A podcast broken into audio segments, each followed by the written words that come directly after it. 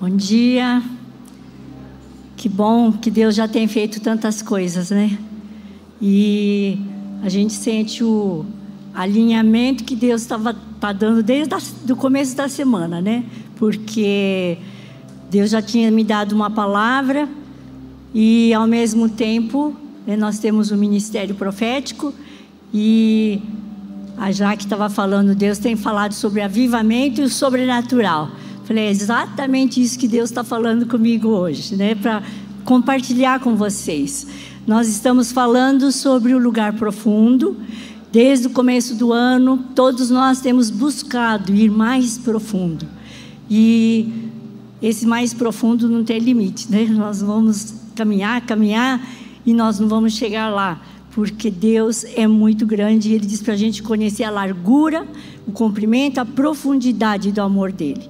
Então, é, queria que você fechasse seus olhos.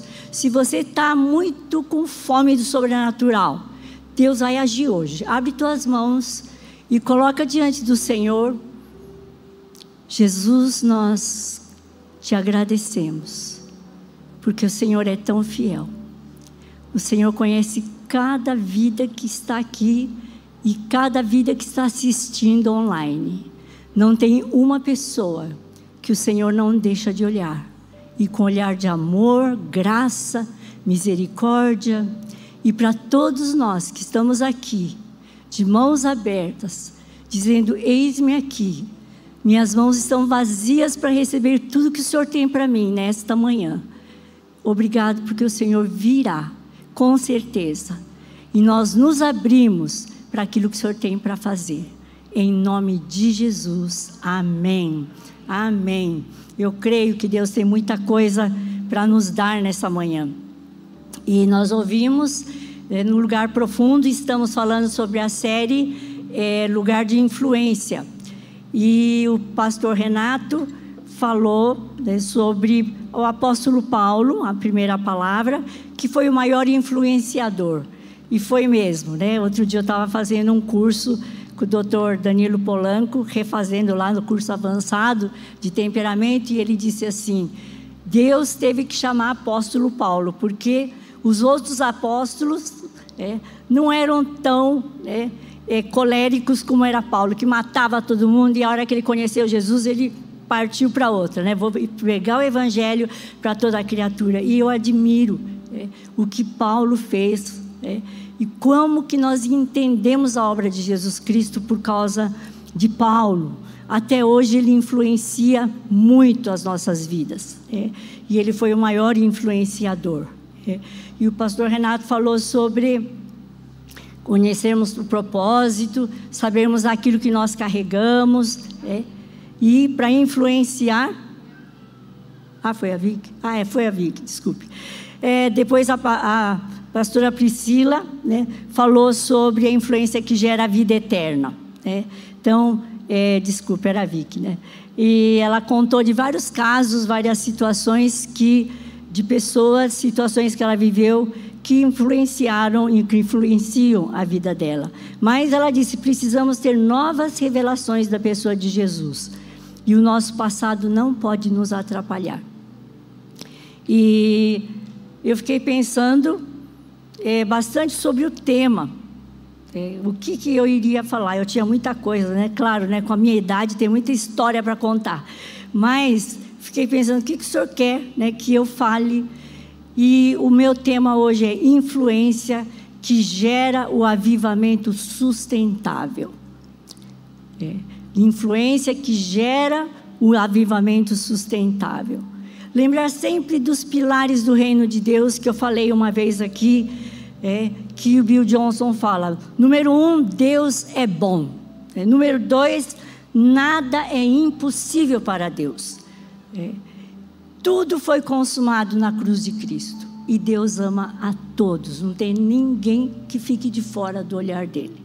É, então, com esses pilares é, do reino de Deus, é, eu quero começar falando contando duas histórias para vocês.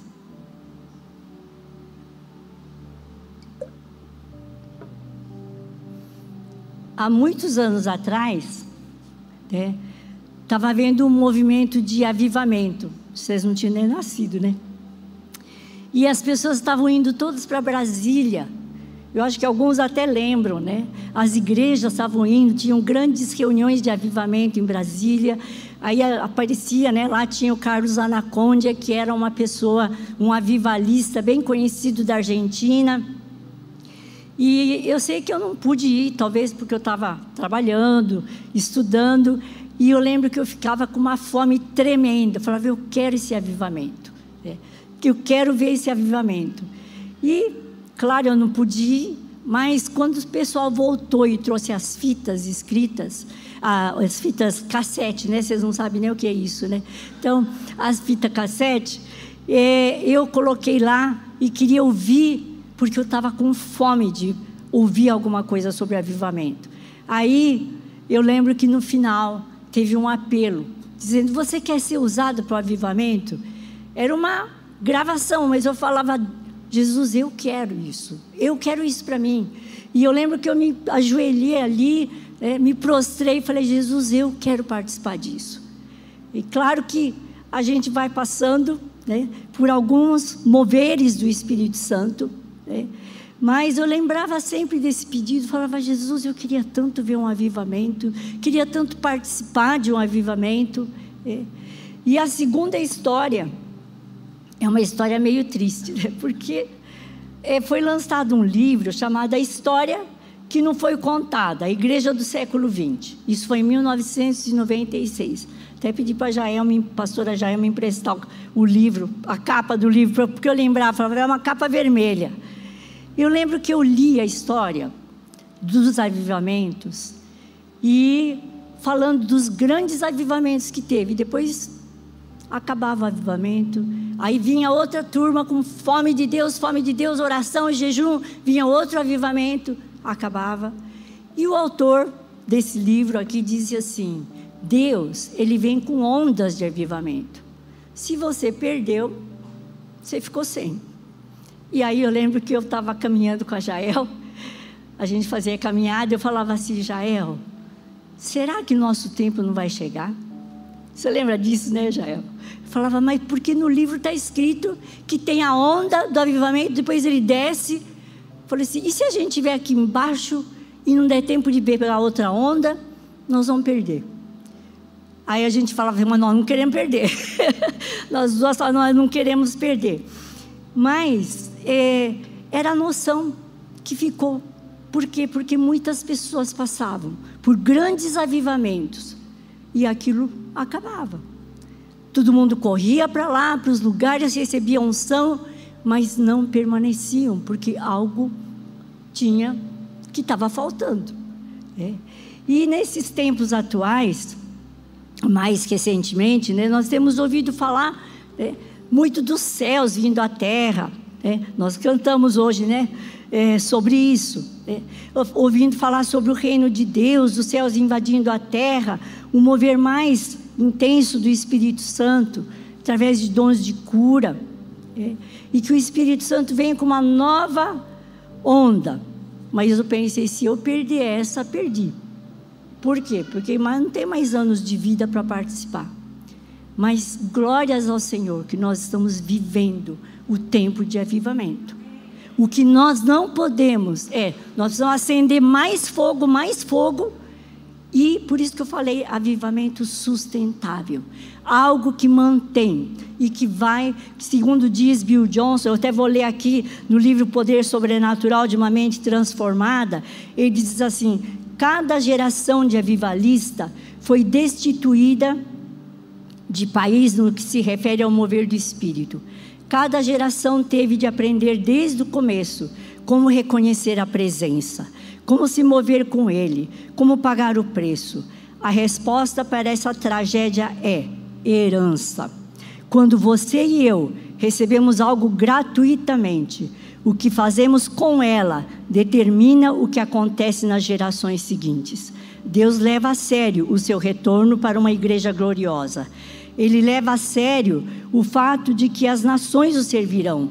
Não apenas uma representação simbólica de toda a tribo, língua, nações inteiras, grupos inteiros de pessoas capturadas pelo próprio Deus, Você pode imaginar o que aconteceria se nações inteiras entrassem nos dons que elas receberam da parte de Deus?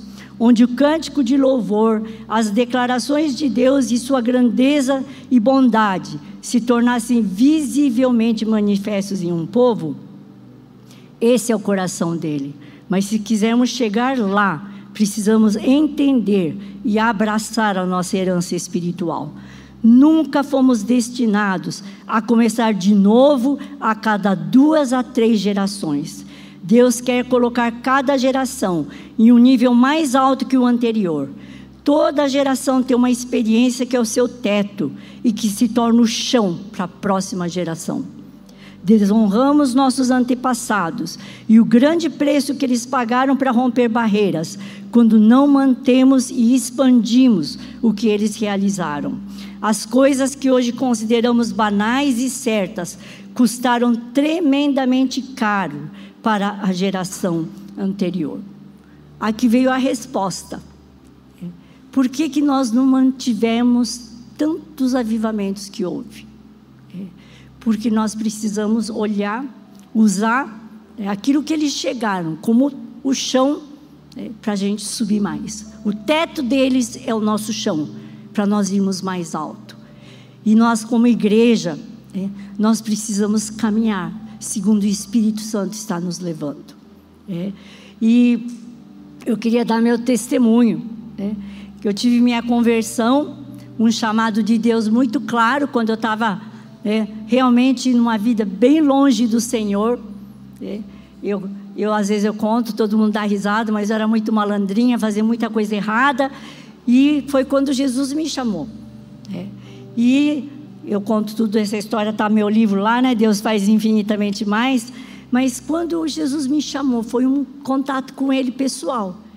E, e Ele disse, me abri a Bíblia, estava escrito em Filipenses capítulo 3, prossigo para o alvo, né, agora esquecendo-me das coisas que para trás ficam. É, prossigo para o alvo pelo prêmio da soberana vocação em Cristo Jesus. Se você está aqui, foi chamado pelo Senhor. Existe uma vocação soberana.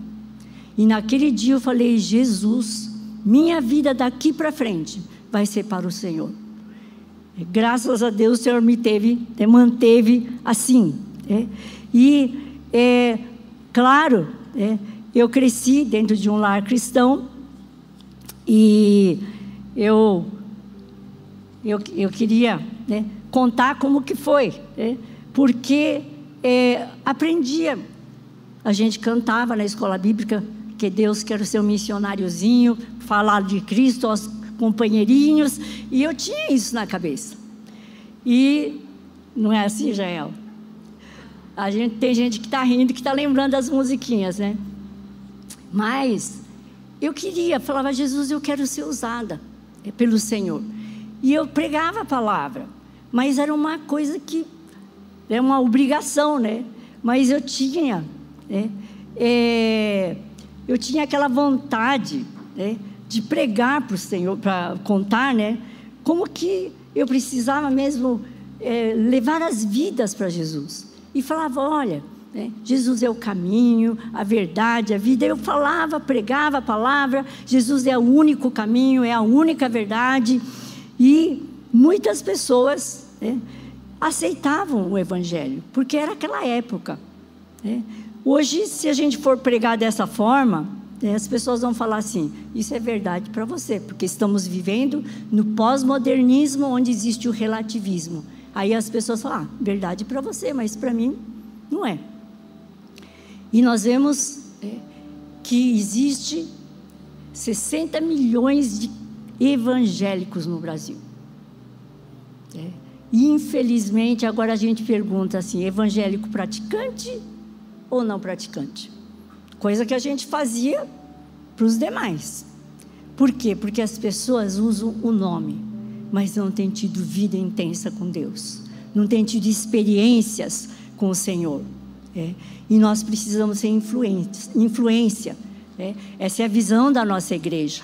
É. Que nós vamos influenciar a sociedade com os valores do reino de Deus. É. E nós precisamos ter essa influência que gera um avivamento sustentável. E esse avivamento sustentável, eu comecei a aprender muito com o sozo. O que quer dizer a palavra sozo? É cura, salvação, libertação. Muitas vezes, eu confesso, eu parei na salvação. Talvez um pouquinho de cura, um pouquinho de libertação. Mas hoje nós vemos o Espírito Santo se movendo de forma tremenda. Outro dia eu comecei a levantar né, umas palavras proféticas que eu tinha recebido e eu recebi uma palavra que eu ia ver curas rápidas acontecendo. E eu estou vendo. É, é, outro dia eu estava atendendo uma senhora lá de Manaus, né? E ela disse, ela tinha perdido o marido por Covid, estava num pânico, pediram para eu atendê-la. Mas a hora que nós entramos, ela era salva, mas a hora que nós entramos na cura, começou a haver uma libertação. E ela disse para mim, questão de né, uma sessão né, de conversa, ela disse, escreveu depois para mim no WhatsApp, eu senti que eu fui curada. Deus está com pressa de agir. Deus tem derramado essa unção sobre nós. É unção de cura, salvação e libertação. É algo que é para os tempos de hoje. Eu nunca tinha visto isso. Eu tenho visto, eu posso contar vários casos de gente, de pessoas que estão sendo libertas, curadas, é, de uma forma, sim, rápida, porque Deus está agindo. Deus está com pressa de agir. É. E isso Deus ordenou é, que a gente olhasse, é, que a seara já está pronta, mas nós damos muitas desculpas. É. Quais são as desculpas mais comuns, né? Ah, eu sou tímido. Eu não sei falar. Alguém já falou isso? Ah, eu não tenho jeito. É. Ah, você tem jeito, eu não tenho jeito. Ah, não é do meu temperamento. Não, a ordem foi dada para todos. É. Ou você diz assim: ah, tô, é muito cedo ainda, deixa eu aprender mais um pouco, aí eu vou falar de Jesus. É. Aí eu vejo a história do do endemoniado gadareno, vocês lembram dessa história? Jesus libertou aquele rapaz e ele disse: Posso ir com o Senhor? Jesus disse: Não, fica aí e testemunha para os seus, ganhe os seus. Foi imediato. Então não tem desculpa, eu preciso crescer, preciso aprender. Claro, nós vamos crescer, vamos aprender, mas isso não é uma desculpa para você não influenciar vidas com a palavra do Senhor, com a presença do Senhor. É. Outra coisa é a mulher samaritana. Vocês lembram dela? A hora que ela conheceu Jesus, ela saiu correndo, esqueceu, né, de quem ela era, porque Jesus mudou a identidade dela. Ela saiu correndo e foi dizer: é, é, venham, gente. Eu conheci uma pessoa que disse tudo a meu respeito. Foi uma palavra de conhecimento de Jesus. E ela foi lá e muitos, está escrito, Jesus ficou com eles um tempo, disse: muitos samaritanos creram e disseram para ela: já não é pelo que você tem dito, mas é porque nós temos visto e experimentado que Ele é o Filho de Deus. Então, não tem desculpa para a gente falar: ah, é pouco tempo, preciso crescer mais um pouquinho. É uma ordem né, que Jesus deu para nós. É, foi uma coisa rápida. E Jesus disse, né, os discípulos, bem nessa situação da, da mulher samaritana, é, Jesus estava com fome. É, e os discípulos tinham ido buscar comida. E Jesus, naquele intervalo de tempo, ele nem pensou na fome dele.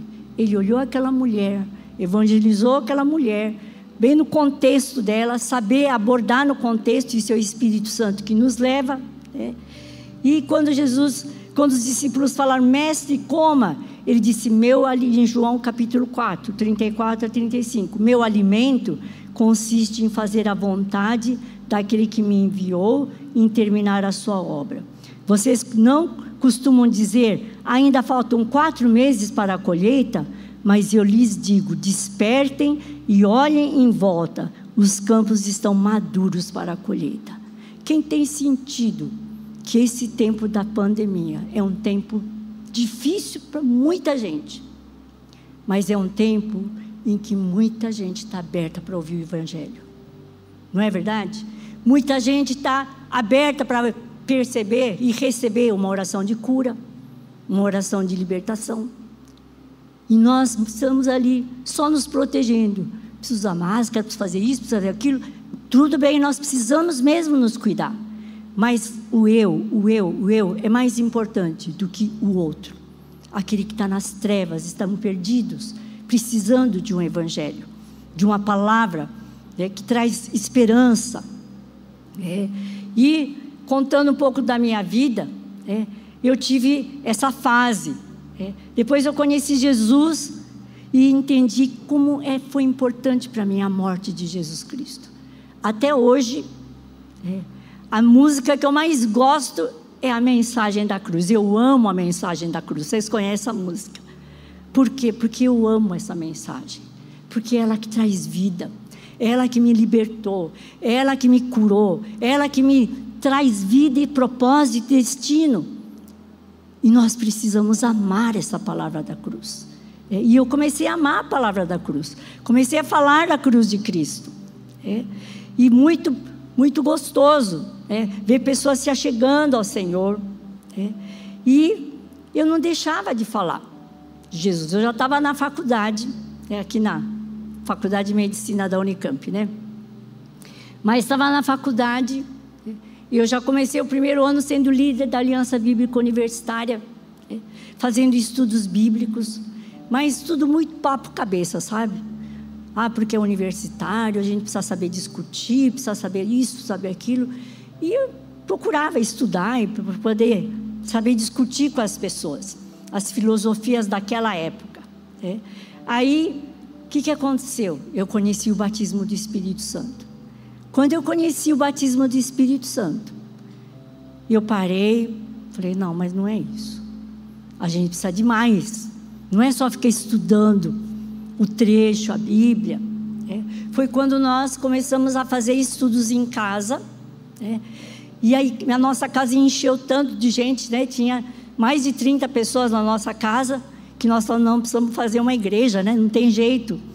É. Porque o Espírito Santo estava se movendo ali naquele lugar. É. Era o poder sobrenatural que estava se movendo ali. É. Mas o Espírito Santo está se movendo. E a gente tem que ir atrás da nuvem. E aí eu começava a ouvir, é quando começou a Igreja Viva, falar muito sobre céus vem à terra, né? Falar sobre né, que vem os céus, que vem os céus, como nós cantamos, falar, será que é isso, né? Eu perguntei para Pri e o Renato, né? Os pastores, né? Priscila e Renato. Eu tinha nossos almoços, eu ficava assim: por que, que vocês estão falando tanto isso? Que que eu quero entender mais. Como que é se mover no reino? Como que é? Porque eu precisava me atualizar. Porque o Espírito Santo ele vai se movendo. E a gente tem que ir caminhando junto com ele. A gente tem que ser sensível ao mover do Espírito Santo. E eu comecei a entender que até lá, até hoje, aquele dia, aquela época, eu levava as pessoas para o céu. Tipo, sejam salvos para ir para o céu. Agora nós estamos numa fase onde o Espírito Santo está abrindo os céus e trazendo a terra. Por quê? Porque a geração mudou. Se a gente ficar falando, é, você precisa conhecer Jesus, ou vai na igreja. Não, não é isso eles precisam ver o poder sobrenatural do Senhor. E quando eles começam a ver que existe algo sobrenatural, aí você vai falar: é Jesus, é o meu Deus. E aí as, as pessoas começam a se abrir para a palavra de Deus. E eu comecei a entender isso, que os céus estão abertos. Existe uma escada ali colocada, que nem Jacó. Os anjos sobem e descem. Nós vamos romper esses lugares para que haja liberdade do Espírito Santo vir, subir e descer é, e se mover. E eu comecei a entrar pouco a pouco, lendo muito livro. Eu sugiro que vocês leiam, né? Eu li vários livros e até hoje ainda pego alguns para ler. Deixa eu ver onde eu coloquei os livros que eu li. É, mas eu li O Poder Sobrenatural de uma Mente Transformada. E eu ia dormir e falava assim: Jesus, eu preciso de uma mente nova. Preciso de uma mente nova. Eu preciso de uma mente nova. Eu precisava. É, e nós precisamos. Talvez você que seja mais jovem, é, mas eu precisava disso. E quando eu fui batizada no Espírito Santo, eu gosto de contar essa história, né? Muito legal. Porque eu falo assim, eu fui batizada no Espírito Santo. A palavra diz que sereis minhas testemunhas, tanto em Jerusalém. Agora, agora a coisa vai pegar, né? E aí um dia uma pessoa chegou no hospital e disse para mim assim, doutora, a senhora não quer ir orar por uma enfermeira que está lá doente, está querendo se matar porque ela soube que tem câncer. Aí eu pensei, agora estou cheio do Espírito Santo, agora eu vou ver alguma, alguma coisa acontecer. E lá, Espírito Santo, por favor, faz alguma coisa porque eu quero ver. O Senhor disse ser minhas testemunhas, vem poder, quero ver. Cheguei lá, aquela sala cheia de enfermeiras, né? Era hora do almoço, todo mundo chorando em volta. E ela disse, doutora, a hora que abri a porta, eu, será que eu vou morrer, que eu estou com câncer? Eu falei assim, vocês podem dar licença? Pedi para todo mundo sair. Aí falei para ela, ó, eu posso morrer aqui também, saindo daqui, posso ser atropelada e morrer. Mas tem uma diferença. Eu estou em paz e tenho certeza que eu vou estar com Jesus. Você não quer ter essa? Ah, mas eu sou tão boa. Eu só fiz bondade. Ela era uma enfermeira que fazia curativo lá na Santa Casa. Eu falei, ah, então tá bom, eu vou orar com você. E orei e fui embora. No dia seguinte, falando de Espírito Santo. Cadê, né? Aí no dia seguinte eu volto, eu abro a porta, ela a primeira coisa que ela me diz: Doutora, será que Jesus me aceita? Eu sou pecadora. Eu falei, ué, de onde veio isso, né? Poder do Espírito Santo. Não precisei falar nada, poder do Espírito Santo. Ali ela confessou os pecados, entregou a vida para Jesus. Aquele quarto foi um quarto de testemunho, porque ela não teve mais dor, não teve nada. É. Foi muito bom, mas só que eu não posso ficar presa àquilo que foi bom. Eu precisava caminhar. E aí eu comecei a estudar mais. Falei, preciso ter essa mente do sobrenatural. É? E comecei todo dia lembrando dos pilares do reino. É? Deus é bom, bom mesmo. É?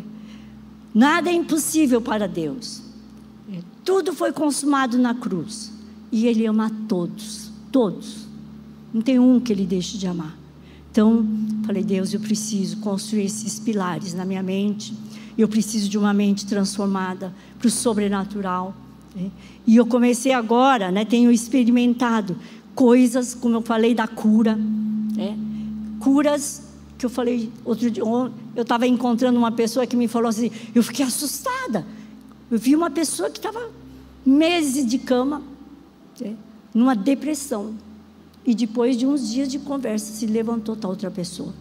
É o poder de Deus. É o poder de Deus de cura.